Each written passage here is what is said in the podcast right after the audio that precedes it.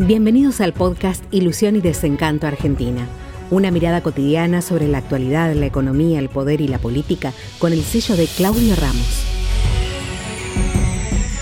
Thiago Serrate, el afamado economista amigo nuestro, que decía, un alemán formado dentro del sistema, o sea, educado dentro del sistema, es una unidad productiva. No importa si va a la universidad. Lo que vos le digas que haga, lo va a saber hacer, justamente porque el sistema lo forma. Un chico que recibió planes, criado en una familia que recibió planes y no está formado, es una boca alimentar el resto de tu vida. Entonces, ¿para qué se la reproduce? Una vez estuvimos con una chica italiana acá que dice que hay examen de egreso en Italia. Muy interesante y ya lo tendríamos que instrumentar. Mi hija Faustina dice que el sexto año, ¿se acuerdan que eran quinto? Siempre tuvimos quinto, salvo los, eh, la escuela técnica, y chau, te recibían. Pusieron sexto año. Dice que el sexto año es una pavada, están todos viendo qué van a hacer, eh, qué sé yo.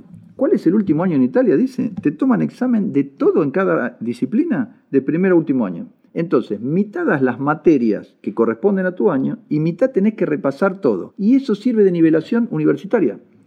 Porque como repasás todo más lo que último que sabes, tenés que estudiar como una bestia. Si ahí tenés buena nota, que califica para la universidad. Y si no, no. Pero también es una persona formada dentro de un sistema eh, muy culto y muy completo.